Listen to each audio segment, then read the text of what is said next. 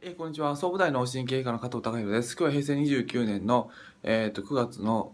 えー22日の金曜日です。えー昨日、その、まあ、体との向き合い方というか、その患患者さんを、まあ、例にとりまして、えーあ今まで自分の向き合い方は間違ってたんだな、こうだったんだなっていうふうに、まあ、分かってしまうっていうことは危険ですよって話をさせていただいて、自分の頭で分かるっていうことは、あの、えーまあどこまでもある程度ちょっと浅はかな部分があるのでまあちょっとやっぱ分かんないとこはあるけどまああの分かろうとし続けてますよっていうふうな態度であの、えー向き合っていくっていうことが大事ですよっていう話大事じゃないかなっていうことを話させていただきました。でえーっと、まあ、その分かろうとするときに、えーまあ脳で言えばいろいろ考えていく中でうんまあ表面的に考えるところと,、えー、と普段使ってない脳の部分であの思考をこう使っていくっていうことと、まあ、思考の状態っていうのがあの、まあ、階層的になってる感じはします。で普段使ってるとこって脳の中で本当に数パーセントって言われてるので、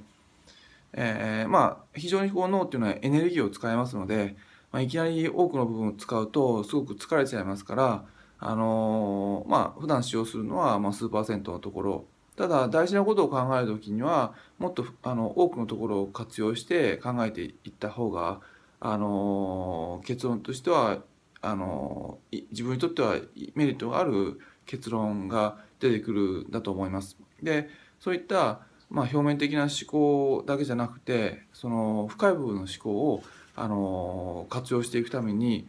まあうん、どういうことがいいのかなっていうのは最近僕自身が考えているのは、うんえーまあ、昔こう小さい頃に、えーアニメで「一休さん」っていうアニメーションをあの、うん、た楽しく見てたんですけども一休さんはなんかその、うん、大変なことにあって難題に遭うとまあいろいろ解決策をあの考えるんですがその解決策を考えるときにあの何を一休さんするかっていうとまあ座って目閉じて、えー座禅の格好をしてあの考えるがあれはあのあれしばらく考えて「あ分かった」っていうあのふうにあのやって解決策をしていくんですけどもあのあの考え方っていうのは普段まあ表面的に考えてるだけじゃなくてあの普段使ってないのを考える方法かなと思ってそれはちょっと潜在的な思考の部分潜在的な意識の部分にアプローチしてえーいく。で僕たちがどういうふうにやればいいかっていうとうん。まああの絶えずその考えていくときに、えーまあ普段から、えーまあ、自分自身あの言葉として、えー絶えず質問を投げかけていくっていうこと、まあ、それをすすぐに答えを求めずにあの絶えずその自分自身にあの時、えーなんでああいうことをしてしまったのかなっていうのは漠然とした質問なんですけどもあのどういうことをすべきだったのかとかあのどういう選択肢があったのかとかまあまたあのこれからやっていく中で何が最善の策なのかなとかあの、まあ、例えばそのうんまあ新しいその子供さんとかができた時に、えーどういう名前を付けようかなっていうのを、まあ、すぐにその頭で考えても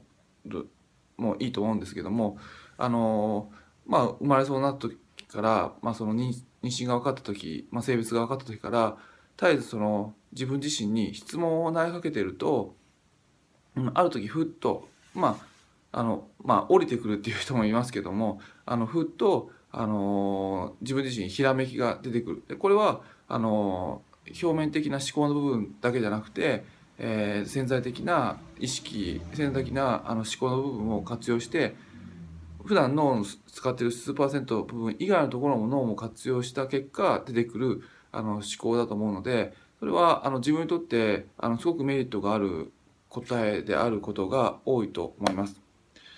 まあ、僕自身は絶えずこうそういうふうなことをあの質問自分自身にしていくと、まあ、今後あのどういうふうなあのいろんななんか決断が迫られた時にどうしようかなっていうふうなどういう解決策をしようかなっていうことを考えた時にうん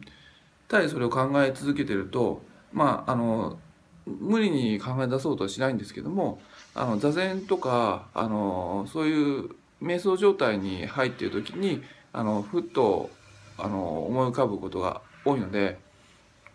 うん。まあ、その時に、まあ、書き留めればいいんですけどもただその座禅の時の、まあ、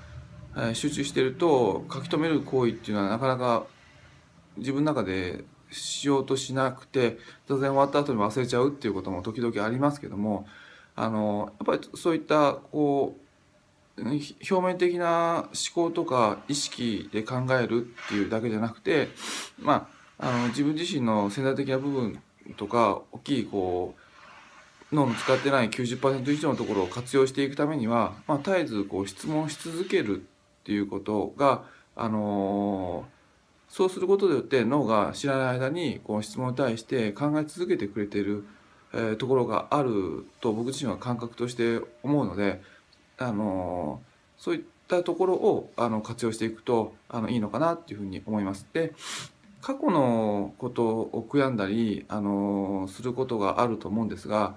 例えば過去のことを悔やんだりなんかフラッシュバックであや嫌だなとかって思って悔やんだり思ってても解決は何もしないんですけども、あの過去の出来事っていうのはまあその意味付けっていうか捉え方っていうのはあの自分自身で、えー、いくらでもできると思うんですがそれに対しての頭で嫌だなとか、あのどうし思ってるだけであれば、まあ、嫌なものを見続けてるだけなんで悪いイメージをずっとしてるだけで何の進歩もないんですがただその過去の悪い経験に対して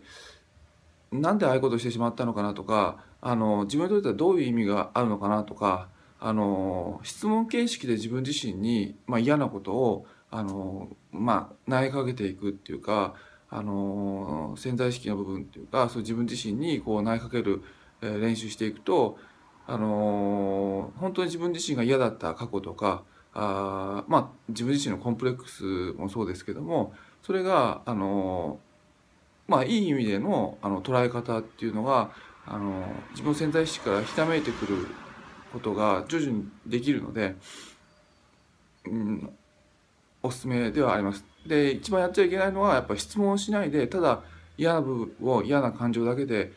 見ていくただフラッシュバックのように見ていくっていうのは自分自身にダメージを与えてそれが増幅していくだけなのであの本当にその前向きにその自分自身のイメージ過去のイメージだったり自分自身のあのコンプレックスだったりっていうのを前向きなイメージで捉えようとするんであればまあ表面的な自分の思考だけではなくてそういった潜在的なところっていうのもあの活用しながらあの、まあ、意味付け自分自身の意味付け捉え方なのであの自分が嫌だなと思うことも捉え方っていうか自分がそのまあ器が変わればその立ってる位置が変わればすごいあの宝物になるあのことが多いのであの、まあ、そういった意味で、えー、表面的な自分の浅はかな部分で考えるだけじゃなくて、えー、深いところでの思考も活用していく発動させていくとあの自分のそのにとってすごく、うん、まあ得になるんじゃないかなっていうことがありましたので、まあ、特にその言葉としてそういった潜在意識に質問していくっていうことが、まあ、僕自身は大事じゃないかなと思いましたのであの今日ちょっとシェアさせていただきました。えー、今日以上です。